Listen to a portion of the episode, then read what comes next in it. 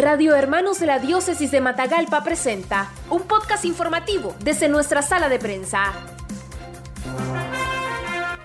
Tras 17 semanas consecutivas de alza del combustible y sus derivados de primera necesidad, Rodrigo Rizo, economista matagalpense, insiste que en Nicaragua se necesita un ente regulador por parte del Estado, ya que dicho aumento repercute en la economía familiar. Así lo manifestó a Noticias TV Merced y el Sembrador de la Verdad de los medios de comunicación de la diócesis de Matagalpa. Sí, con respecto al incremento del combustible y sus derivados que impacta directamente en los productos de primera necesidad, lo primero es que hay que tener en cuenta que el petróleo de Texas ha venido teniendo aumentos. Hoy está en 66 dólares, más o menos 15 dólares con diferencia a lo que se tenía dos semanas atrás. Entonces esos incrementos bruscos del petróleo han provocado este, alza en combustible. Sin embargo, en Nicaragua sucede varios aspectos este, importantes. La carga tributaria que tiene el petróleo, y sus derivados este, es, alta. Hay tres impuestos que, son la mayor carga y además los costos de internación que tiene el combustible. Y sobre estos costos hay muy poca transparencia en lo que, en lo que se presenta.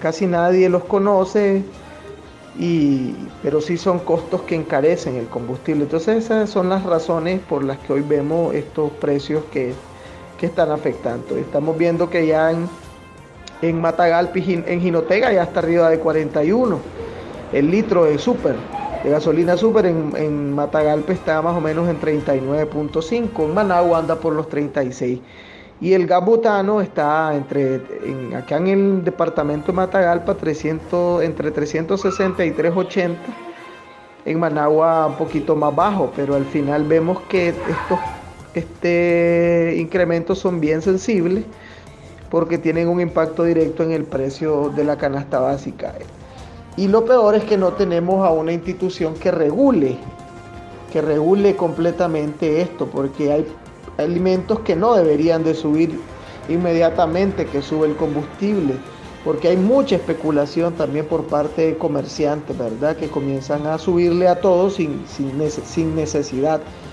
dañando por completo el poder adquisitivo de la familia nicaragüense y también la alimentación porque hay un impacto directo en, la dieta alimenticia nicaragüense. Entonces vemos que eso viene afectando considerablemente que el salario del nicaragüense o el ingreso del nicaragüense está siendo golpeado.